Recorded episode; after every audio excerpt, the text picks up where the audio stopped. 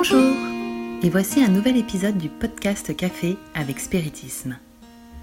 Aujourd'hui, Gustavo Silveira commente le très beau message de l'esprit Augusto César Neto, psychographié par notre cher Chico Xavier dans le livre Augusto Vive, Augusto vit, pas encore traduit en français, intitulé Prière pour la fête des pères.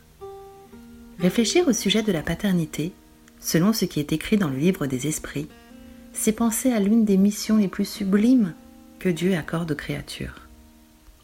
Être père, c'est occuper en partie et momentanément la position de Dieu, parce qu'il nous confie ses enfants, afin que nous puissions les conduire vers le bon chemin et les aider dans la mesure du possible à l'amélioration intime de chacun d'eux.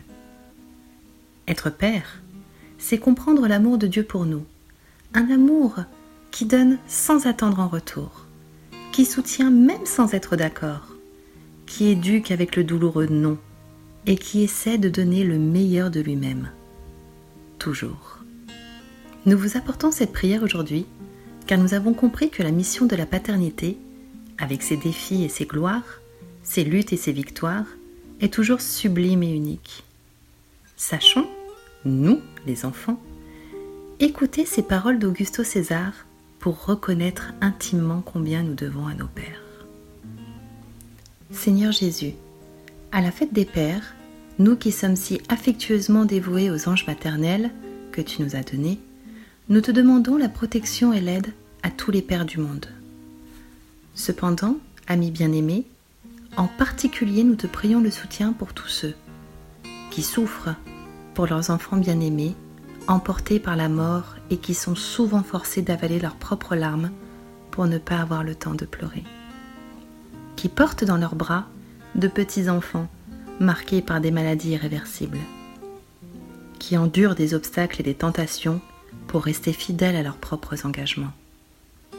Qui s'épuisent dans des administrations et des entreprises complexes afin de maintenir l'équilibre de centaines de compagnons de la vie communautaire et ne trouvent pas la paix dans le foyer domestique, qui traversent la journée entre contrariété et tribulation, et viennent assoiffés de tranquillité au cœur du foyer pour être accueillis uniquement par des discussions et des paroles stériles, qui s'abîment dans la vie quotidienne afin que leurs enfants puissent commodément se permettre d'acquérir compétences et confort à l'avenir, qui ont des raisons de se plaindre dans le travail professionnel, mais qui se taisent, humbles, tolérants, de lourds sacrifices par amour de la famille, qui font face à d'innombrables obstacles pour racheter leur propre compte, qui sont surnommés les vieux lorsqu'ils offrent des avertissements salutaires et de bons conseils, qui tombent,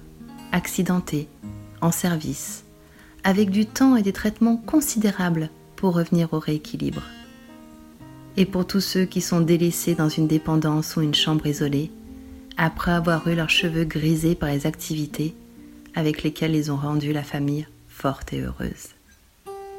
Seigneur Jésus-Christ, bénis tous nos pères que nous comprenons si souvent sans les aimer, ou qui nous aiment sans nous comprendre, et que tous soient soutenus dans ta providence bénie. Ainsi soit-il.